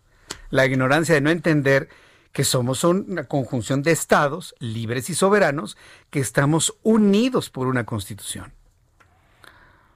No, no, no, no, no. Cuando leí la propuesta en la Gaceta dije, no, de, de verdad que es, es hasta un insulto a la inteligencia, pero pues, ¿qué le digo? Por eso votaron 30 millones de mexicanos. Tal vez nos lo merecemos. Tal vez nos lo merecemos. Y mire que me incluyo, y lo incluyo usted, que ha trabajado durísimo por este país para sacar adelante a su familia. Y... Bueno, ¿a qué, vamos, mi querido Orlando? Nos, seguimos con, con, el guion. Por cierto, muchas gracias por sus comentarios, opiniones que me siguen llegando a través de nuestra plataforma de YouTube. Me dice Lupis Bautista, ¿qué? Pues sí, Mexicoense, lo de Estados Unidos mexicanos fue una idea de Benito Juárez. Luis Eduardo, todo, en fin, actas, monedas. No, hombre, olvides, imagínese. Oficialmente se le cambia el nombre a este país, ¿no? Ya le van a llamar México de Obrador, ¿no? ¿Qué quieren llamarle? Sí, había una propuesta por ahí así que querían llamarle a algún estado, creo que así, de López Obrador, Tabasco de López Obrador, ¿no? Tabasco de López Obrador, háganme el favor. No, no, no, no. No, es, es, es de análisis psiquiátrico, psicológico esto, ¿eh? Sí, porque hay personas que pueden envolver tanto a otras. Tiene un nombre eso, pero no, no me he podido acordar. Eh, le digo que le voy a traer a un, a un psicólogo para que nos hable ese tipo de personalidades que son como, por ejemplo, los que llegan van caminando por la calle, que estamos aquí platicando, va caminando por la calle y dice, señor, por favor ayúdeme, fíjese que fui, víctima, fui víctima de un asalto y me robaron y no sé qué, y luego llega un tercero y demás y lo embaucan y le sacan dinero. Sus argumentos son tan creíbles, tan creíbles, que mucha gente ha caído en esos engaños. Ah, pues algo similar tenemos. Algo similar tenemos. No tengo la menor duda. Y, y, y sigue, ¿eh? Así, envolviendo a mucha gente. O explíqueme por qué todos votaron en la Cámara de Diputados por desaparecer los fideicomisos sin que nadie dijera nada. Es para el análisis. Fíjese que la Organización de las Naciones Unidas reprueba la desaparición de los fideicomisos para defensores y periodistas y víctimas. Hablando precisamente de esto, regresando a este tema original que, le ha dado el sentido a la agenda noticiosa del día de hoy, vamos a tener a lo largo de los siguientes días una gran cantidad de reacciones. Pero le voy a decir algo, ¿eh? Así reaccione el mismísimo Papa o reaccione Dios Padre, ya no hay nada que, cambie esto, ¿eh? Desaparecieron los fideicomisos para tener dinero con que operar los programas. Y, que consta que no estoy pensando en la Cámara de Senadores porque va a pasar así como cualquier cosa. Yo ojalá y me equivoque, ¿eh? Ojalá y me equivoque. Pero organismos nacionales e internacionales de los derechos humanos reprobaron la decisión de los diputados de Morena en la Cámara de Diputados de eliminar el fideicomiso del Fondo para la Protección de Personas Defensoras de los Derechos Humanos y Periodistas y el Fondo de Ayuda, Asistencia y Reparación Integral previsto en la Ley General de Víctimas. Y alentaron al Senado a tomar en cuenta sus consideraciones en la revisión que hagan de la minuta que al respecto corresponde analizar. En un pronunciamiento conjunto, la oficina de la alta comisionada de Naciones Unidas para los Derechos Humanos de la Federación Mexicana de Organismos Públicos de Derechos Humanos y de la Comisión Nacional de los Derechos Humanos. Consideraron preocupante, consideraron preocupante la eliminación del fondo destinado para implementar medidas de protección a personas defensoras y periodistas, sin proponer alternativas de garantía presupuestaria para la rápida y eficaz implementación de medidas de protección a quienes enfrentan graves riesgos para su vida e integridad por ejercer la libertad de expresión o el derecho a defender los derechos humanos. O sea, ¿cómo podemos entender eso? Pues que para el gobierno eso no es importante. Eso no es importante. Entonces vamos a estar escuchando reacciones como estas, como es. Mire, si usted quiere reaccionar, si usted está muy arrepentido, arrepentida, escríbame en mi cuenta de YouTube, Jesús Martín MX.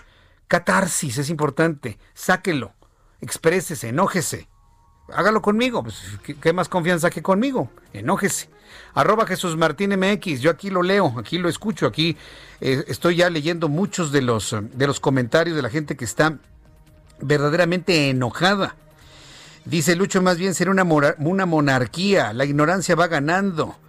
Con estos locos todo es posible, dice Aleflor. Yo apenas alcancé vacuna de influenza, dice Vicky Tapia.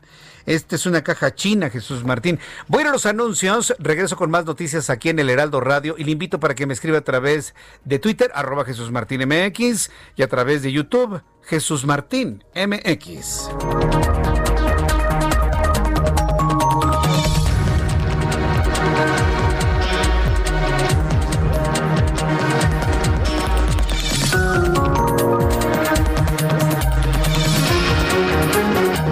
Escuchas a Jesús Martín Mendoza con las noticias de la tarde por Heraldo Radio, una estación de Heraldo Media Group. Heraldo Radio.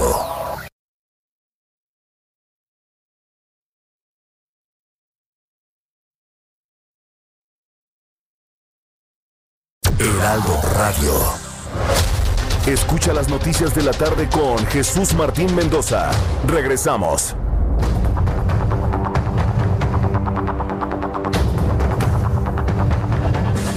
Ya son las siete y media, las 19 horas con 30 minutos hora del centro de la República Mexicana. Quiero enviarle un caluroso saludo a un buen amigo, Juan Carlos del Puerto. Hola Juan Carlos, me da mucho gusto saludarte, gracias por escucharnos.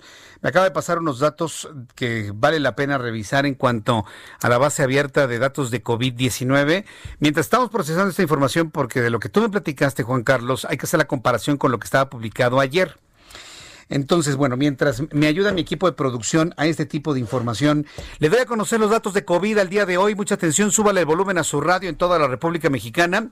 Ya tenemos los datos de COVID-19 con base en lo que informa la Secretaría de Salud. Recuerde usted que nosotros ya no perdemos el tiempo ni le hacemos perder su tiempo con otro tipo de, de, transmisiones en absoluto. Únicamente nos centramos a darle los números de COVID, que es lo central. Y debo decirle que la pandemia sigue activa en México tan igual como en los últimos días. Sobre todo porque no baja el ritmo de contagio. 5.300 mexicanos más contagiados en las últimas 24 horas para dar un total de 804.488 mexicanos contagiados de COVID. Sí, aunque no le guste el presidente. Aunque diga, como dice el locutor del Heraldo, sí, no importa. Aunque no le guste el presidente, son mexicanos. No son ni holandeses, ni argentinos, ni belgas. ¿Eh? 804.488 mexicanos contagiados con COVID. Se sumaron a la lista 370 mexicanos más fallecidos para un total de 83.096 mexicanos fallecidos por COVID-19 en total. Como dice el señor de las, de las tardes, ¿no? Los fallecidos ya están fallecidos, ¿no? Así dijo, que así dijo, ¿verdad? Sí, yo, yo la verdad ni lo veo, pero me, me platican que así dijo. Y sí lo leí ya en una estenográfica y de verdad dijo que los fallecidos ya están fallecidos. No, pues estamos, pero buenos. De, de, verdad, yo nunca había visto en, en, en nuestro país ta, tal nivel de, de, impericia, por llamarlo de otra manera, por llamarlo de una manera suavecita. Nunca había visto tal nivel de impericia. ¿Qué vamos a hacer? Gracias por sus comentarios. Mari Gómez, gracias Mari Gómez, y los que no, pues no. Dice Rubén Inclán, Jesús Martín, en esta ocasión difiero contigo, ya que los llamados tres amigos jamás se han pronunciado en favor de AMLO. Dice el ambiscón de Luis Mandoki, hasta le hizo una película llamada El Señor. Bueno, Luis Mandoki. A ver, quiero ver a Luis Mandoki diciendo, bravo, bravo la desaparición de Fidecine, bravo. Una acción increíble, única, sorprendente. ¿Ya? Tengo en la línea telefónica a Bernardo Baranda Sepúlveda. Bernardo Baranda Sepúlveda es director para Latinoamérica del Instituto de Políticas para el Transporte y el Desarrollo. Bernardo Baranda, me da mucho gusto saludarlo. Bienvenido, gusto en saludarlo. ¿Cómo le va? Hola Jesús Martín, bien, gracias. Un gusto saludarte a ti y a tu auditorio. Desde que, bueno, ya hace varios meses que el gobierno de la Ciudad de México puso una ciclovía alternativa en algunos tramos de la Avenida de los Insurgentes. Esta vialidad exclusiva para bicicletas, dicho sea de paso, subutilizada. Yo si en este momento salgo a la calle, no hay, no hay ciclistas en la ciclovía. Eh, ¿Esta vía subutilizada debe permanecer o debe eliminarse? Pues mira, pues lo que estamos nosotros eh, proponiendo es que se, mantenga, que obviamente se, se mejore lo que se tenga que mejorar, pero la verdad es que fue una decisión acertada en, en de de la pandemia. Eh, por un lado, como sabemos, pues, la bicicleta te ayuda a mantener una sana distancia, transportarte saludablemente, no contamina, ocupa poco espacio y además descongestiona, en este caso, pues la, la línea 1 del Metrobús. Entonces, eh, yo creo que es muy interesante eh, que, que, le apostemos a este tipo de movilidad sustentable hacia el futuro y que, pues sí, que apoyemos a que, a que la, la calle, la avenida Insurgente sea una calle completa en la cual haya espacio para peatones, para ciclistas, para automovilistas y para sí. usuarios del transporte público. Yo en lo personal no estoy de acuerdo y le voy a decir por qué. Porque la idea puede sonar de primer mundo, pero muchos ciclistas son del tercer mundo. Yo los he visto en carriles de los automóviles, los he visto en los carriles del metrobús, los he visto en las banquetas, aventando la bicicleta, pasándose los altos, circulando en sentido contrario. Yo creo que tenemos que separar muy bien lo que puede ser una planeación urbana de primer mundo que le dé derechos a todos y la, y la forma en la que muchos ciclistas están manejando con una soberbia, y lo quiero decir con toda claridad, con mucho respeto, yo sé que usted es ciclista, de que nadie les puede decir nada. El otro día vi, por ejemplo, a un, una persona que estaba dando vuelta en una de estas calles, en la calle de empresa, para incorporarse insurgentes, pero por el tránsito, evidentemente, quedó en, la ciclovía. Pues no llegaron unos ciclistas a patearle el coche. Yo lo vi con mis propios ojos. Yo lo vi. Entonces, cuando tenemos esta clase de ciclistas, perdón, don Bernardo Baranda, yo creo que estas vialidades no, no, no, no deberían prevalecer, porque finalmente los ciclistas van donde se les pega su gana y nadie les dice nada. ¿Qué me dice a lo que le he planteado? Pues mira, yo creo que antes que nada no hay que generalizar, ¿no? Definitivamente hay comportamientos eh, erróneos. Creo que de todos, al final hace falta una cultura vial, no nada más los ciclistas, a los automovilistas, a los peatones, en fin, creo que la convivencia en las calles tiene que mejorar. También hemos nosotros insistido mucho que es increíble que no tengamos eh, exámenes de, de, para obtener licencia para conducir una serie de cuestiones que inclusive, bueno, que van hasta de lo que se debería de enseñar a nivel desde las preparatorias y las universidades probablemente. Aquí necesito interrumpirlo. ¿Sabe quién sí. quitó los exámenes de conducir? ¿Sí recuerda quién lo quitó? Los quitó Andrés pues, Manuel López Obrador. cuando era jefe de gobierno, él quitó todos los exámenes, todas las mediciones, porque decía que había que confiar en el pueblo, que el pueblo no miente. Y empezaron a dar licencias sin ningún tipo de consulta de si siquiera se sabía manejar. Y se lo digo porque esa fue noticia que yo cubrí, que en su momento la criticamos duramente. El actual presidente de este país quitó los exámenes de conducir para licencias. ¿eh? Entonces sí, sí quería acotarlo, ¿no? Porque sí yo estoy de acuerdo en que tienen que regresar los exámenes. ¿eh? Tiene que darse la licencia quien verdaderamente respete las reglas de tránsito. Ahí sí, definitivamente estamos de acuerdo, usted y yo. Sí, Sí, bueno, en fin, de lo que se trata es de, obviamente, de trabajar en fortalecer esta cultura en la que haya finalmente respeto por todos los usuarios. Sí, el automovilista pues tiene una mayor, digamos, eh, ahora sí que, tiene las de ganar en caso de un, un accidente, pues, también tiene que tener cuidado y estar consciente de que lleva un vehículo que puede causar daño más que por ejemplo, un, ciclista, ¿no? Sin embargo, estoy de acuerdo, no, no, no debe de haber, este, al final todos tenemos que respetar el reglamento de, de, tránsito y de lo que se trata esta propuesta es de que, pues, eh, por ejemplo, la Avenida Reforma también en un principio cuando se hizo la ciclovía no había tantos ciclistas y sin embargo, por lo que se ha demostrado en muchas ciudades es que la infraestructura atrae a más a más usuarios y también creo que podemos este, transitar hacia un modelo de, convivencia y en la cual pues eh, sea una calle en la cual todos eh, tengan cabida y, pensemos también en, en cuestiones de, eh, digamos, el medio ambiente, el ejercicio, digamos, la, la activación de la población y que, bueno, esta pandemia va a cambiar mucho la, manera en la que vivimos y también en la que nos movemos. ¿no? Ahora, eh, ¿de quién depende el, mantener o quitar la, la, ciclovía de, la Avenida de los Insurgentes? Yo pensaría que debería estar en algunos tramos donde los carriles sean tres.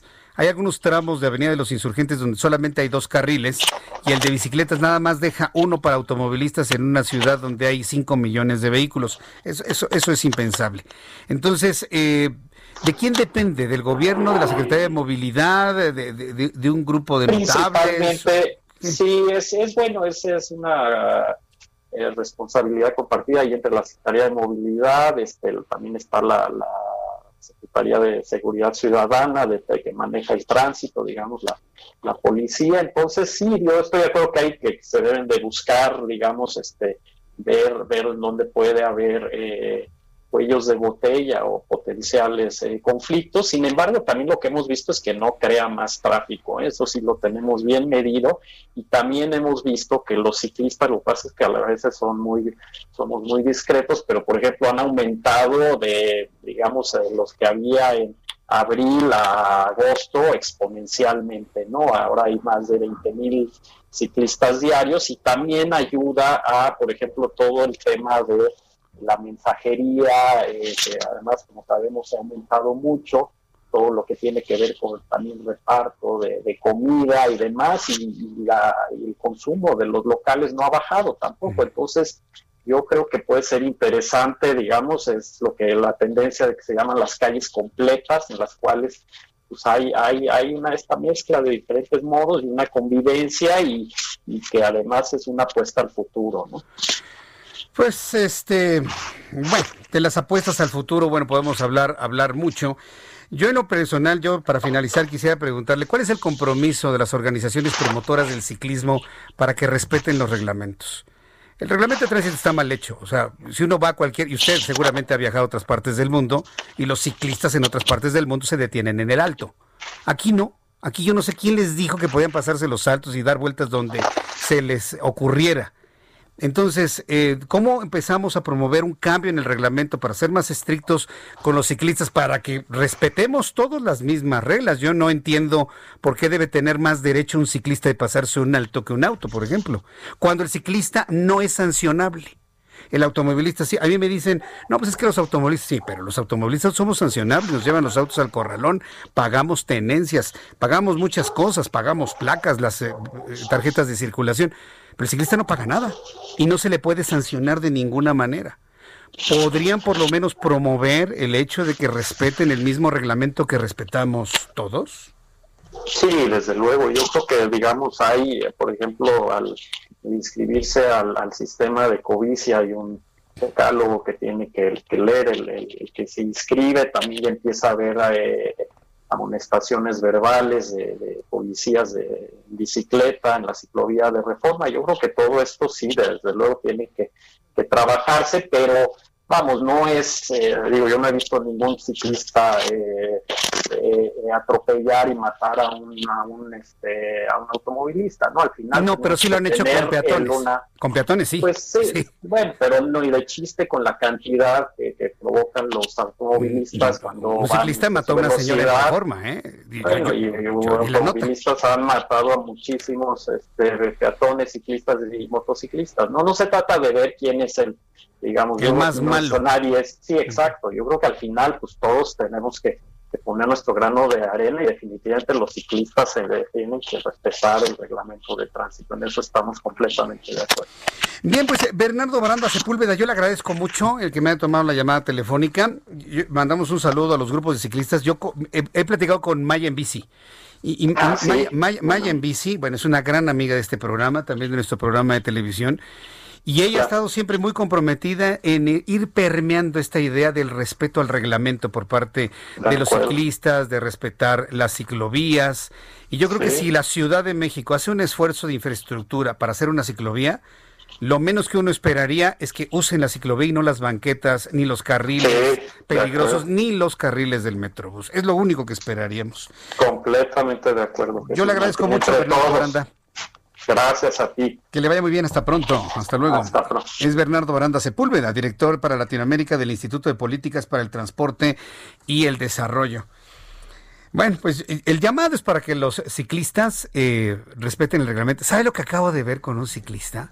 Tú eres ciclista, ¿verdad? Este, ¿verdad? Pero tú sí te paras en los altos y usas tu casco. Que por eso está bien padre el casco de, de, de Orlando. Este, ¿sabes lo que me tocó ver el otro día, Orlando? Espero que tú no seas uno de ellos, ¿eh? Es que conste que estoy platicando con Orlando y yo espero que no seas uno de ellos. Un, un, este, un arnés, un arnés para poner el teléfono celular en el manubrio de la bicicleta. ¿Sabes cómo venía el ciclista? Viendo el celular en lugar de ver hacia enfrente. Se los juro. Hace algunos días andaba corriendo por una de las calles de la Ciudad de México haciendo mi deporte y me tuve que hacer a un lado porque el ciclista no me vio que venía corriendo. Entonces me tuve que hacer a un lado porque venía chateando mientras andaba en la, en la bicicleta. Digo, ni en la bicicleta, ni en la motocicleta, ni en el automóvil. Pero si el ciclista se ha levantado, se ha erigido como el ejemplo del transporte del futuro, oigan, dejen de usar el celular mientras manejan. Es una súplica, ¿no? Digo, quieren ser ejemplo, quieren enseñarnos a los cochistas cómo debe ser el transporte en una ciudad como esta, dejen de usar el celular. Y hay hasta arneses para el manubrio de la bicicleta. Yo me quedé sorprendido, es más, me detuve de, y me le quedé viendo al ciclista tratando de grabarme completamente esa imagen insostenible. Venía chateando ahí con su WhatsApp en la bicicleta el, el, señor. Entonces, si ya de por sí, fíjese que es peligrosísimo la utilización de audífonos. Ahí le va otra, ¿no? Sienten que acá con sus eh, audífonos, ¿cómo se llaman? AirPods, los Air, ah, van con sus AirPods, ¿no? Porque ahora todo el mundo se siente muy moderno, ¿no? Y, y, con mucha capacidad económica cuando se ponen sus AirPods. Se los ponen aquí en sus chats para que digan, ay, sí tiene lana, mira, tiene AirPods y seguramente tiene un iPhone 11, ¿no? No, no, pues él sí, sí, sí la ha hecho, ¿no? Usando AirPods, de los larguitos o de los cortitos, o de los audífonos que yo utilizo de cablecito, miren, yo uso de los de cablecito, así, viejitos, miren, hasta es utilizar esto mientras se maneja, se conduce motocicleta o bicicleta, es una garantía de accidente. Porque uno de los, uno de los, eh, del, eh, de las características humanas que uno debe tener en el momento del, del manejo, uno de los sentidos más importantes es el sentido del oído. Es el sentido del oído todos los que aprendimos a manejar y que nos enseñaron a manejar bien, a mí me enseñó mi papá a manejar y me regañaba y me pedía y me platicaba todo el, el, reglamento de tránsito, él siempre me dijo, nunca te pongas nada en los oídos, nunca. Porque cuando le dicen usted maneje con sus cinco sentidos, de verdad el único sentido que hace falta poner es el de la lengua en el volante, el del gusto. Pero hasta el olfato, porque con el olfato usted sabe si se va quemando la llanta, si se va quemando la balata, si algo va funcionando mal en el motor con el olfato. Con el oído usted va escuchando el motor. Usted va escuchando lo que sucede en la calle, sabe si viene una ambulancia, si viene una patrulla, si viene una los bomberos, si alguien viene tocando el claxon para advertir peligro, porque el claxon aquel que lo inventó en el auto, no es para decirle al de adelante, órale, muévete. No, no, no. El claxon es para advertir peligro. Voy tocando el claxon, ¿por qué? Porque no tengo frenos, porque se me rompió algo, porque me voy a estrellar, porque voy a alta velocidad, porque alguien se está cruzando y se le tiene que advertir que viene el vehículo a alta velocidad. Para eso sirve el claxon. Ah, bueno, pues tener los oídos libres es para escuchar esas señales de peligro en el momento del manejo. Perdón que lo explique así como, como para niños de primero de primaria, pero hay quienes no lo saben, de verdad. Y se suben a la bicicleta, y se suben a la motocicleta, y se suben al automóvil con sus audífonos a todo volumen, pensando que eso es un gran estilo. Entonces, créame, es una recomendación. No use audífonos mientras maneja, mientras conduce bicicleta o conduce su motocicleta, por favor. El sentido de la audición es importantísimo para mantener un manejo completamente seguro. Tengo en la línea telefónica a la doctora Rachel Sheha Kalab, oftalmóloga con alta especialidad en microcirugía de segmento anterior, cirugía de catarata y enfermedades inflamatorias oculares. Es el Día Mundial de la Visión y yo le agradezco mucho, doctora Cheja, que me tome la llamada telefónica el día de hoy. Bienvenida. Espero que haya pronunciado correctamente su apellido, doctora. Sí, está muy bien. ¿Cómo está? Buenas noches. Gracias, doctora. Gusto en saludarla. Gracias. Eh, las, ¿La catarata qué es exactamente? Coméntenos, por favor. Sí, eh, la catarata es la opacidad del cristalino. El cristalino es una es una estructura que está dentro del ojo, que es una lente natural, por así decirlo, que se encarga del enfoque, es lo que nos permite enfocar para poder tener visión tanto lejana como cercana. este cristalino debe de ser transparente. Cuando este cristalino pierde su transparencia, se vuelve más opaco, más blanco, es cuando se le llama catarata. Y entonces, pues obviamente es una estructura que debe de ser transparente. Si, si se vuelve opaca, pues empieza a disminuir la, la visión. Ahora, eh, ¿qué, ¿qué, es lo que hace que este, este lente bicóncavo se, se, haga opaco? ¿Hay alguna condición física de alimentación, de vida que haga que pierda su, su transparencia o su, eh, su característica cristalina, el cristalino? Hay muchas causas, eh, pero la principal realmente es la edad. Es un, es un proceso meramente del envejecimiento del ojo que las proteínas que, conforman el cristalino eh, van sufriendo cambios y esto es lo que va haciendo que se vaya eh, eh, opacificando. Entonces, conforme va pasando la edad, es cuando va perdiendo su transparencia, digamos como pues después de los 60 años aproximadamente. Sí puede suceder antes, sí, puede ser también por la edad o condiciones, principalmente pues en, en México que hay, hay mucha diabetes. Esta es una de las enfermedades que, que puede acelerar el proceso de la catarata, sobre todo en personas jóvenes, también puede aparecer si tienen una diabetes mal controlada. Eh, es, es principalmente. También si tienen antecedente de algún trauma, algún golpe en el ojo, también puede producir catarata. Hay muchas causas, pero yo diría que lo más importante pues es la edad y la asociada a diabetes. Ahora, cuando se hace opaco el cristalino, ¿ya es irreversible esta condición? ¿Y cuál es la forma de abordarlo para dar una mejor calidad de vida al paciente? Sí, sí, cuando el, cristalino pierde la transparencia, esto ya, ya no es reversible, no hay una gota, no hay un medicamento que podamos dar para mejorarlo y sin embargo eh, va progresando. ¿Qué tan rápido? Eso no lo sabemos, cada quien se comporta de manera distinta, pero sí es algo progresivo y la única manera de hacerlo es mediante cirugía.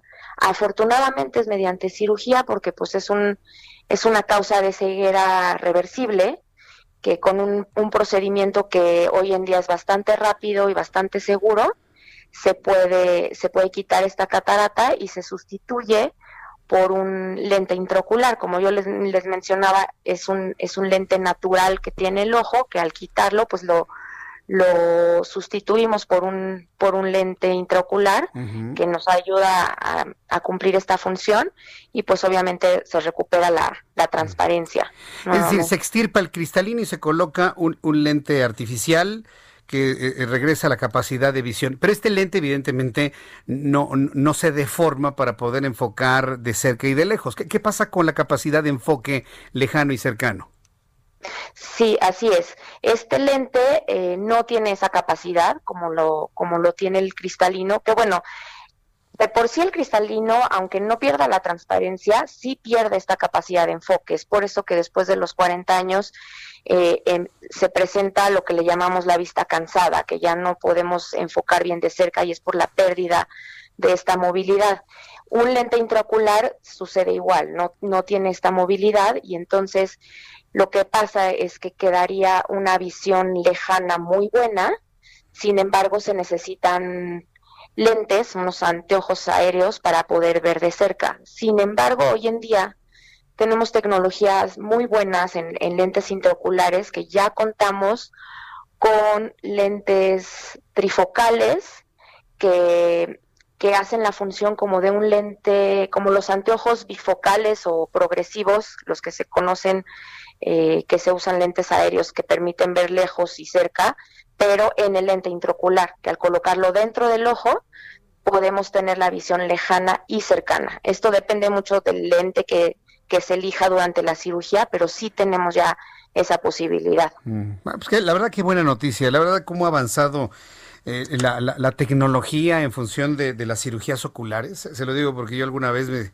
me sometí a una cirugía LASIK, pero en el año 2002 ya hace 18 años. Y bueno, lo que he visto a lo largo de todos estos años de cómo ha avanzado la tecnología es verdaderamente sorprendente, doctora.